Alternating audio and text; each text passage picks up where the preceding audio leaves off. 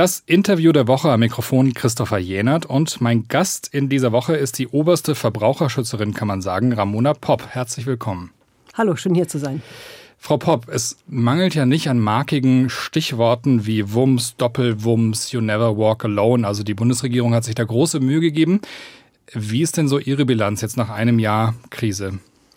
Ja, diese Krise war und ist vor allem eine der größten Verbraucherkrisen der letzten Jahre, wenn nicht gar Jahrzehnte, weil wirklich jeder und jede auch betroffen ist von diesen drastischen Preissteigerungen, gerade im Energiebereich. Ähm, wir sind froh, dass die Bundesregierung die Preisbremsen auf den Weg gebracht hat, ähm, weil im letzten Jahr, im Sommer sah es ja noch so aus, als ob ähm, die Bundesregierung dachte, mit den Heizkostenzuschüssen, die einmalig ausgezahlt wurden, auszukommen.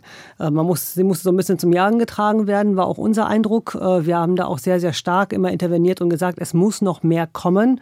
Insofern sind wir ganz froh, dass die Preisbremsen jetzt ähm, tatsächlich hoffentlich dann auch bald Wirkung entfalten.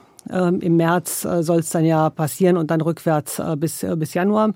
Wir sind gespannt, ob das klappt. Und wir haben aber vor allem jetzt schon gesehen, zu Anfang des Jahres werden ja ohnehin traditionell Preise erhöht durch Versorgungsunternehmen, dass in diesem Jahr auch da sehr viele Preiserhöhungen bereits ausgesprochen wurden zu Beginn des Jahres. Immer mit dem Zusatz, da kommt dann eine Preisbremse. Das werden wir uns natürlich sehr genau anschauen, ob diese Preiserhöhungen wirklich alle gerechtfertigt sind ähm, und wie die Versorgungsunternehmen damit weiter umgehen. Sie sagen ja, die Preiserhöhungen sind ausgesprochen. Jetzt ist es ja aber so, zum Beispiel beim Gaspreis, da sind wir momentan auf einem Niveau, der liegt un unter dem Niveau des, ähm, des letzten Jahres, also vor dem Krieg. Und trotzdem werden die Preiserhöhungen ausgesprochen. Ist das denn fair? Ja, das ist so ein bisschen das Verrückte daran, äh, dass äh, die Menschen in den Nachrichten mitbekommen, der Gaspreis auf dem niedrigsten Niveau seit ähm, äh, Beginn des Angriffskriegs auf die Ukraine und dennoch bekommen sie die Preiserhöhungen ähm, in den Briefkasten gesteckt. Ähm, das ist tatsächlich eine Diskrepanz, die muss auch erklärt werden. Wir gehen davon aus, es geht, es ist jetzt vor allem darauf zurückzuführen, dass eben die Versorger ja auch zu den teuren Preisen eingekauft haben vor einigen Monaten und das jetzt auch natürlich an die Kundschaft zu den erhöhten Preisen dann auch weiterverkaufen. Allerdings muss man genau hinschauen, ähm, wann denn die niedrigen Preise dann auch tatsächlich weitergegeben werden. Das muss dann auch sehr, sehr äh, gut monitort werden.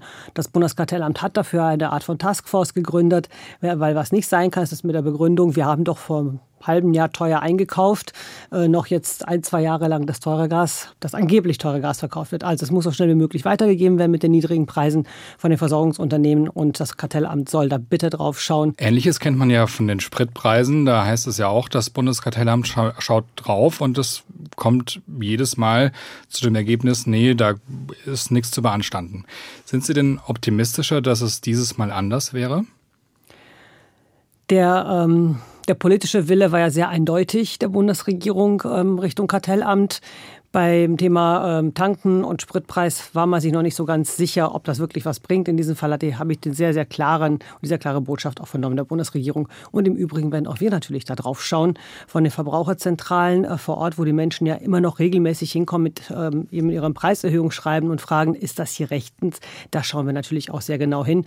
Und im Übrigen haben wir schon im letzten Jahr zahlreiche Verfahren ja gegen ähm, Intransparenz bei Preiserhöhungen, gegen ungerechtfertigte Preiserhöhungen auch schon geführt die meisten erfolgreich und das werden wir in diesem Jahr sicherlich ja auch tun und tun müssen. Bisher war es ja so, wenn der Stromversorger oder der Gasversorger den Preis erhöht hat, konnte man wechseln. Jetzt war im letzten Jahr die Situation, dass nur noch sehr, sehr wenige Versorger überhaupt Neukunden angenommen haben. Hat sich das denn jetzt verändert mittlerweile oder ist das immer noch so problematisch? Ja, im letzten Jahr war aufgrund der, der drastisch gestiegenen Preise faktisch ja gar kein Markt mehr vorhanden.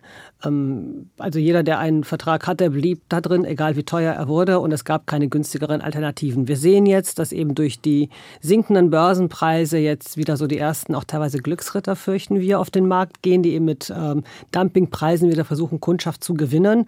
Ich würde hier an dieser Stelle schon sagen, Achtung und Vorsicht an der Barsteigkante, weil ähm, durchaus eben das Anlocken mit Dumpingpreisen dazu führen kann, dass wenn die Preise wieder steigen, ähm, im Zweifel die Insolvenz dann droht bei dem Versorger und der Kunde wieder auf der Straße steht. Das sollten sich die, die Leute und die Verbraucher nochmal genauer anschauen. Wir reden ja nicht nur über hohe Energiepreise, sondern momentan ja auch über sehr hohe Preise für Lebensmittel, vergleichsweise hohe. Sind die denn aus Ihrer Sicht immer so gerechtfertigt? Ja, wir sehen ja jetzt, dass die Inflation zwar in Zahlen zurückgeht, dass die große Welle offensichtlich und die größten Spitzen vorbei sind bei der Inflation. Wir sehen aber so eine Art von zweiter Welle von Preiserhöhungen, gerade im Lebensmittelbereich, äh, die eben auch mit den gestiegenen Energiepreisen des letzten Jahres begründet werden. Ähm, vieles davon ist aber nicht gut ähm, zu erklären oder bis hin zu unerklärlich. Die Preisspannen sind riesig, die man teilweise in benachbarten Supermärkten hat. Ähm, das sind alles äh, Dinge, die die Verbraucher und Verbraucherinnen verunsichern, weil es eben um Lebensmittel geht, um Grundnahrungsmittel sehr oft ja auch Butter, Milch, Käse, Eier.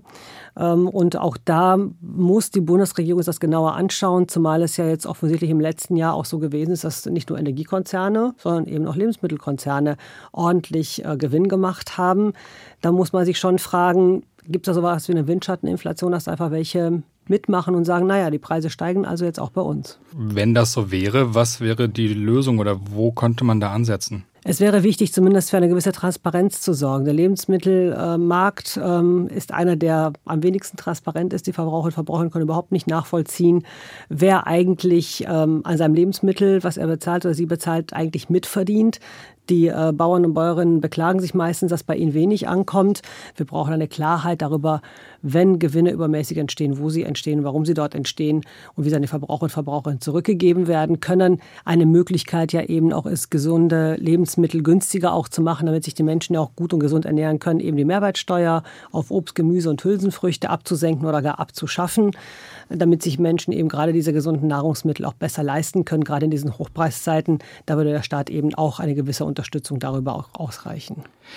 Wenn wir das jetzt alles nebeneinander legen, also hohe Energiepreise, hohe Lebensmittelpreise und auf der anderen Seite die Unterstützungsleistungen der Bundesregierung, würden Sie sagen, ja, das passt oder fehlt da was? Das äh, ist noch nicht ganz einfach derzeit zu beurteilen. Wir nehmen durchaus wahr, dass äh, die ganz große Unruhe sich ein bisschen gelegt hat bei den Menschen, weil sie jetzt denken, es kommen über die Preisbremsen, kommt Unterstützung, was ja auch, ähm, was ja auch gut ist. Nichtsdestotrotz darf man aber nicht vergessen, die Preisbremsen bremsen auf einem äh, fast doppelten Preisniveau.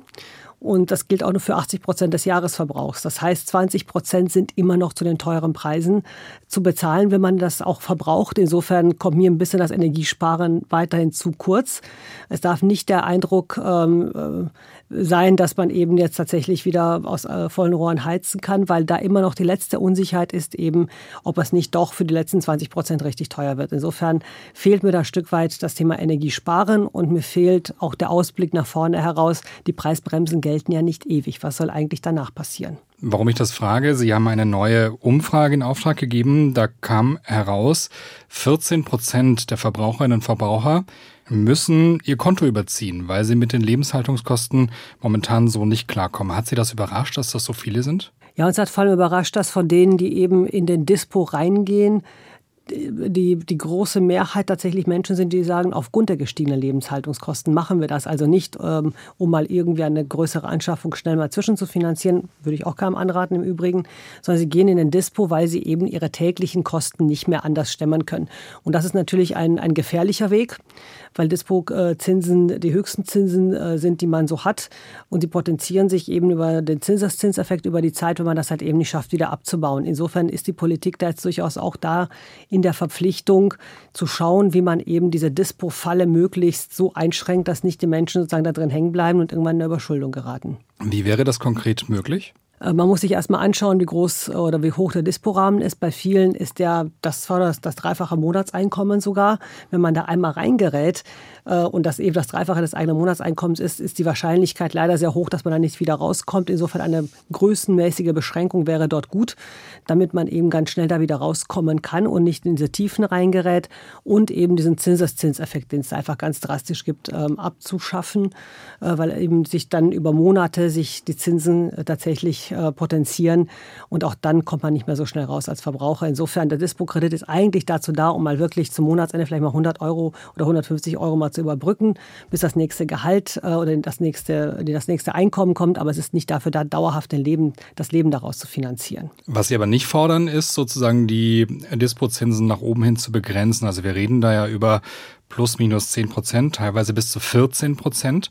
Die wollen Sie aber nicht begrenzen. Warum? Weil wir, wir glauben, dass, mit, dass die Maßnahme viel wichtiger ist, den Dispo-Rahmen selber zu beschränken. Damit die Menschen eben nicht lange in diesem Dispo-Kredit bleiben, damit es eben nicht ein ausgedehntes Finanzieren des Alltagslebens wird zu diesen sehr hohen Kosten.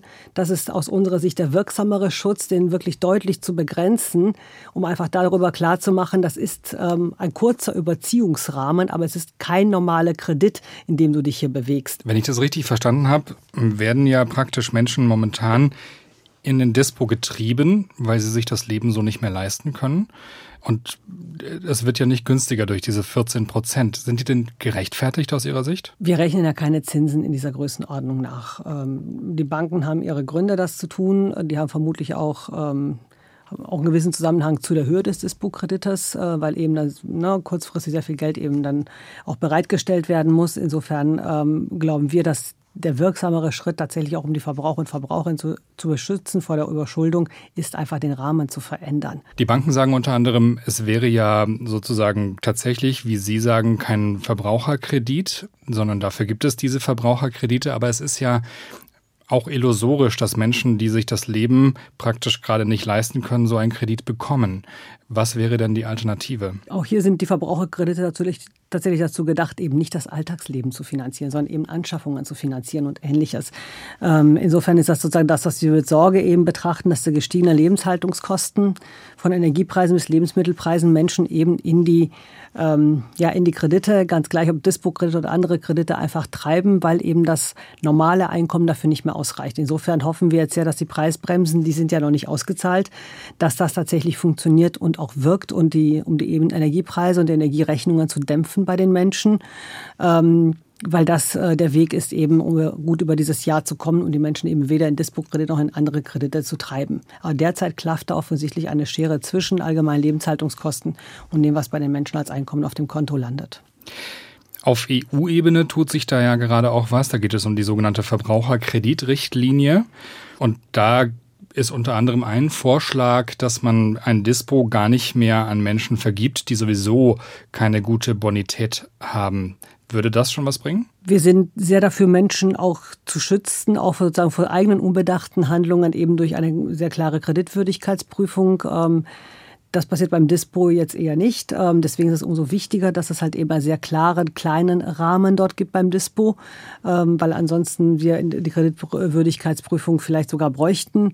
Und es gibt viele, viele andere Modelle, wo versteckte Kredite und versteckte Dispo-Kredite faktisch vergeben werden, über Buy Now, Pay Later Modelle beispielsweise, wo ich ja schon locker innerhalb von ein paar Tagen immer mit der Ansage, bezahl doch erst in 30 Tagen frühestens, mir so Zwischenkredite organisieren kann. Ähm, über dieses Modell, das sehen wir wirklich mit großen Bedenken, dass da Menschen ähm, in, die, in die Verschuldung reingetrieben werden könnten. Und dafür wird es äh, sicherlich eine Kreditwürdigkeitsprüfung brauchen.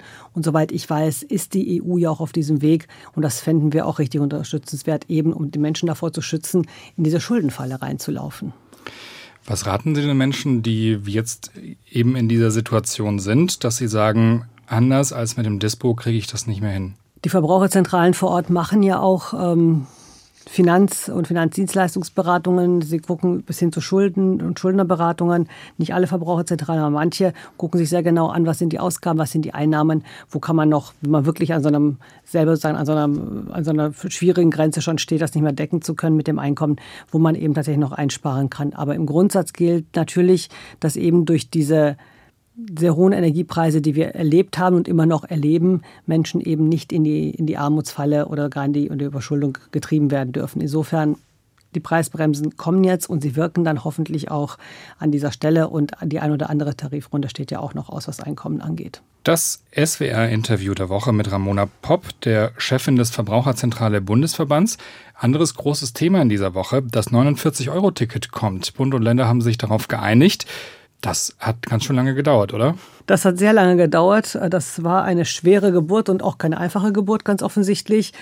Äh, man erinnert sich ja noch kaum an den letzten Sommer mit dem 9-Euro-Ticket, was ja wirklich so einen richtigen Schwung nochmal ausgelöst hat für den öffentlichen Nahverkehr, auch für das Bahnfahren. Und insofern, dieser Schwung ist jetzt nicht mehr so ganz mit rübergenommen worden. Zum 49-Euro-Ticket, ähm, zumal wir die Ausgestaltung auch mal genauer anschauen müssen. Beim 49-Euro-Ticket, da gab es ja viel Gezerre zwischen Bund, Ländern und im Übrigen auch Verkehrsunternehmen. Meistens ging es da tatsächlich leider eher um Geld als um, äh, um die Ausgestaltung. Und so ein bisschen drängt sich der Eindruck auf, dass man zwar jetzt das 49-Euro-Ticket auf den Weg bringt, dass man es aber nicht sozusagen mit, äh, dass man den Leuten sich den roten Teppich ausrollt nach dem Motto, jetzt haben wir das und jetzt nutzt es bitte alle, sondern es ist an strengen Abo-Modellen, ähm, ein Jahresabo, Stichwort, ähm, gebunden, äh, nur digital im Jahresabo erhältlich. Ähm, das sagen wir mal so, das ist nicht das äh, System, um alle einzuladen, sich ein solches äh, Ticket anzuschaffen. Das sehen wir, das sehen wir kritisch, weil wir glauben, dass das Angebot eben tatsächlich für alle gut nutzbar sein muss, ähm, auch für Menschen, die vielleicht nicht digital und nicht ein Jahresabo gleich abschließen können. Wir sprachen ja gerade darüber, dass Menschen ihren Lebensunterhalt teilweise nicht mehr finanzieren können. Äh, sozusagen die Begeisterung, dann ein Jahresabo für ein ganzes Jahr abzuschließen, ist dann, glaube ich, gering, weil das kann man im Zweifel gar nicht bezahlen.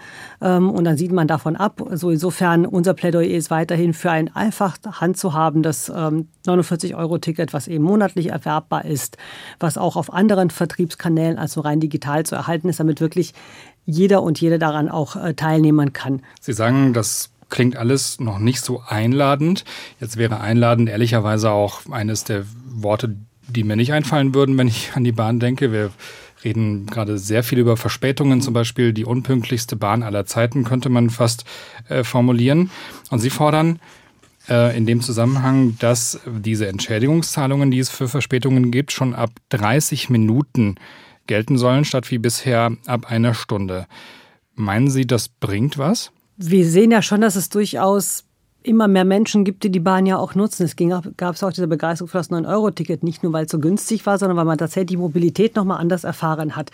Ähm, und äh, die Bahn hat ja selber Prognosen und hat ja selber auch Ziele ausgerufen, die Zahl ähm, der Bahnreisenden zu verdoppeln, glaube ich, ähm, in den kommenden nicht mal zehn Jahren. Und da fragt man sich schon, wie soll das tatsächlich gelingen mit der Infrastruktur, die man da hat. Also wir haben auf der einen Seite Menschen, die sozusagen immer mehr sich wünschen, Bahn und öffentlichen Nahverkehr fahren zu können. Auf der anderen Seite eben Verkehrsunternehmen, die die Infrastruktur nicht, nicht bringen dafür offensichtlich, vor allem die Bahn vorneweg nicht. Und ähm, sie müsste eigentlich ja alles dafür tun, um die Kunden eben nicht zu verlieren in dieser Zeit. Es sind da ganz große äh, Baustellen und große Bauvorhaben ja von der Bahn auch angekündigt worden. Und natürlich kann man sich auf die Gesetzeslage zurückziehen und sagen, wir sind erst ab einer Stunde verpflichtet, etwas auszuzahlen als Entschädigung. Aber es wäre ja kulant zu sagen, nach einer halben Stunde Verspätung bekommt jeder Kunde einen Bahngutschein. Das Geld bliebe ohnehin an dem System Bahn und der Kunde wäre angehalten, sozusagen bei der nächsten, bei der nächsten Fahrt das eben einzusetzen oder bei der übernächsten oder wie auch immer. Es wäre aber eine Art von Kulanz den Kunden gegenüber zum Thema Einladen sein und sagen, okay, wir sehen, dass das in dieser Zeit wirklich schwierig ist und wir fühlen uns auch dafür verantwortlich, dass es besser wird. Und wenn nicht, gibt es eben diesen 10-Euro-Gutschein. Den könnt ihr dann demnächst wieder einsetzen bei der Deutschen Bahn und dann hoffentlich auch pünktlich. Man muss sich nicht immer nur auf das Gesetz zurückziehen und sagen, mehr müssen wir gar nicht tun. Wie wäre denn aber sichergestellt, dass diese 10 Euro, die dann ja schon deutlich eher ausgezahlt werden müssten, wie könnte sichergestellt werden, dass das nicht einfach auf den Preis aufgeschlagen wird? Das ähm, würde man dann auch natürlich ziemlich deutlich sehen, ob die Bahnpreise drastisch ansteigen oder nicht in dieser Zeit. Also ich glaube, ähm, davor würde ich die Bahn auch warnen, ähm, die Infrastruktur sanieren zu wollen, riesige Bauvorhaben mit Baustellen und Verspätungen auf den Weg zu bringen für die nächsten Jahre, weil es ja offensichtlich nicht anders geht, wird zumindest von der Bahn kommuniziert, gleichzeitig die Preise zu erhöhen. Ähm, das wäre tatsächlich ähm, eine Politik, die äh, die, die Bahn ähm, nicht mehr besonders beliebt macht bei den Reisenden. Insofern in dieser harten Zeit muss äh, die Bahn die Reisenden entschädigen und muss äh, deutlich kulanter werden, anstatt den umgekehrten Weg zu gehen über Preiserhöhungen oder ähnliches. Sieht das der Verkehrsminister auch so? Äh, zurzeit ähm, wird ja nochmal ähm, an der EU-Bahngastrechteverordnung gearbeitet, ähm, die eben dann eben auch in Deutschland dann natürlich Anwendung findet wir sind noch nicht so ganz überzeugt von dem, was dann hier ähm, äh, tatsächlich auf den Weg gebracht wird, auch in Deutschland auf den Weg gebracht wird, weil beispielsweise das Schutzniveau auch sinkt an der einen oder anderen Stelle. Höhere Gewalt kann jetzt nahezu überall ähm, eben zu Schaden der Fahrgäste geltend gemacht werden. Das heißt, höhere Gewalt wird geltend gemacht und dann gibt es keine Entschädigung mehr. Das sehen wir durchaus kritisch. Insofern auch hier nochmal nicht nur Richtung Bahn, sondern natürlich eben auch Richtung Politik und auch Richtung Verkehrsminister. Wenn die Bahn diese Baustellen hat in den nächsten Jahren, Versicherern eher offener und kulanter mit den Kunden umgehen, anstatt deutlich restriktiver, ähm, weil ähm, die Kunden dann auch wegbleiben irgendwann. Das sind ja so die großen Themen momentan auch der Politik, also die Verkehrswende, die hohen Lebenshaltungskosten, aber Sie beschäftigen sich ja in der Verbraucherzentrale auch mit nennen wir es mal, sehr lebensnahen Themen. Unter anderem, ähm, wir haben sie mittlerweile ja fast alle auch kennengelernt, digitale Sprechstunden per App. Da gibt es Apps. Man spart sich den Gang zum Hausarzt, kann sich auch darüber krankschreiben lassen, beraten lassen, bekommt Überweisungen. Sie sagen aber, das, was so gut klingt, ist nicht immer so gut, gerade bei diesen Arzt-Apps. Gerade das Thema Gesundheit ist ein sensibles Thema und ein wichtiges Thema. Und wir haben es ja gerade in, der, in den Corona-Zeiten gesehen, dass digitale Angebote ähm, überall sozusagen groß geworden sind. Es gab, glaube ich, im letzten Jahr dreieinhalb Millionen Videosprechstunden. Das heißt, die Menschen wollen das auch und es muss ja vielleicht nicht jeder immer zum Arzt. Das kostet ja auch Zeit und Geld auf beiden Seiten im Übrigen. Insofern ist das eine gute Sache, aber natürlich muss man sie auch gut machen, wenn man sie auf den Weg bringt. Und unsere Untersuchung hat durchaus gezeigt, dass da gerade beim Thema Datenschutz doch die ein oder andere Schwierigkeit äh, da ist. Und gerade wenn es um sensible Gesundheitsdaten geht, sind wir natürlich alle immer sehr aufmerksam, weil niemand möchte, dass eben eigene Gesundheitsdaten auf Plattformen sozusagen oder Plattformen zur Verfügung gestellt werden, die sie im Zweifel dann weiterverkaufen äh, oder zusammengebracht werden mit Werbung beispielsweise oder Passiert ähnliches. Das denn? Es gibt Anzeichen dafür, dass beispielsweise ähm, ja, Facebook in der Vergangenheit äh, Verbraucherinnen mit ja, geringerem Selbstvertrauen vermehrt ähm, Werbung zugespielt haben von Diätprodukten, Schönheitsprodukten oder beispielsweise, dass ähm, äh, im schlimmsten Fall äh, Menschen, die unter Spielsucht sogar leiden, vielleicht dann eben gezielt Werbung für Glücksspiele unter, untergebracht wird oder angeboten wird. Das muss man tatsächlich unterbinden. So, aber es gibt eben äh, laut unseren Untersuchungen und wir gehen auch ähm, gerichtlich mit Unterlassungen gegen einige Anbieter vor. Gibt es da durchaus Datenschutzlecks auch bei Anbietern, die in Deutschland eben äh, populär sind und diese Videosprechstunden durchführen. Und diese Datenlecks muss man eben schließen, eben für die Verbraucher und Verbraucherinnen, weil es geht halt eben wirklich um Gesundheitsdaten, die ganz, ganz persönlich und sensibel sind. Was bedeutet in dem Fall Datenleck? Das heißt, ich hm, vertraue mich diesem Arzt dort an per Sprechstunde. Das wird gespeichert und wird sozusagen direkt an die Werbeindustrie weitergegeben? Oder wie muss ich mir das vorstellen? Nein, Gott sei Dank, Gott sei Dank das nicht. Aber es gibt eben auch dort ähm, Möglichkeiten äh, zu, zu, tracken ähm, und versuchen dann doch ein bisschen äh, was zu vermarkten in diesem Zusammenhang. So und darüber könnten natürlich eben dann auch äh, ne, persönliche Daten einfach mitverarbeitet werden. Ich will das mal vorsichtig ausdrücken, weil ich jetzt eben tatsächlich äh, Menschen keine Angst machen möchte. Aber die Daten müssen tatsächlich ähm, in dieser Form geschützt sein. Man muss, wenn es verarbeitet, wenn die Daten verarbeitet werden sollen, ausdrücklich dazu auch die Einwilligung geben als Verbraucher, ähm, in dem Fall als Patient, als Patientin. Und das passiert auch nicht in allen Fällen. Wer achtet denn letztendlich auf sowas? Also Sie als Verbraucherzentrale, ja. Aber gibt es auf politischer Seite denn auch Menschen, die darauf achten müssen, die dann auch einen Riegel vorschieben müssen? Wir würden uns natürlich wünschen, dass das eben ähm, auch dann vom Gesundheitsministerium beispielsweise ähm, mit monitort wird. Derzeit äh, gucken wir da sehr genau darauf und gehen auch dagegen vor, wo wir es für angehalten ähm, halten, eben weil dort eben Cookies oder, äh, oder Tracking eben stattfindet, was in diesem sensiblen Bereich nicht stattfinden sollte. Frau Popp, Sie waren ja lange äh, Bürgermeisterin in äh, Berlin und Senatorin. Ähm, jetzt haben Sie sozusagen die Seite gewechselt äh, vor ein paar Monaten. Wie würden Sie denn sagen, wie sind so die Unterschiede? Das ist eine spannende Frage. ähm, was ähm, sagen, was, was mich besonders, was ich besonders spannend und reizvoll finde am Verbraucherschutz, ist genau das, was wir auch gerade so als Parforce-Schritt so ein bisschen hatten, von den ganz großen Themen Energiepreiskrise bis zu den ganz normalen Alltagsthemen der Menschen. Aber die Themen Vielfalt und Breite und vor allem eben die Bedeutung des Themas Verbraucherschutz, was wirklich ja inzwischen fast überall und in jedem Ministerium, jedem Ressort eben anzutreffen ist. Ähm, das finde ich wahnsinnig, ähm, wahnsinnig interessant und zu merken eben, dass es das alte Vorteil, was es manchmal auch noch gibt, uns gegenüber als Verbraucherschützer, naja, das ist doch so ein Luxusthema für die guten Zeiten. Jetzt kommen aber die wichtigen Themen, geht mal zur Seite, dass das tatsächlich jetzt ganz anders angesehen wird mit dieser Energiepreiskrise, hat, glaube ich, jeder verstanden, dass das ein Verbraucherschutzkrise auch gewesen, eine Verbraucherkrise gewesen ist. Ähm, und insofern ist das kein Luxusthema, sondern wirklich ein sehr, sehr wichtiges Thema für die Menschen. Ramona Popp im Interview der Woche, die oberste Verbraucherschützerin in Deutschland. Danke, dass Sie da waren. Danke sehr.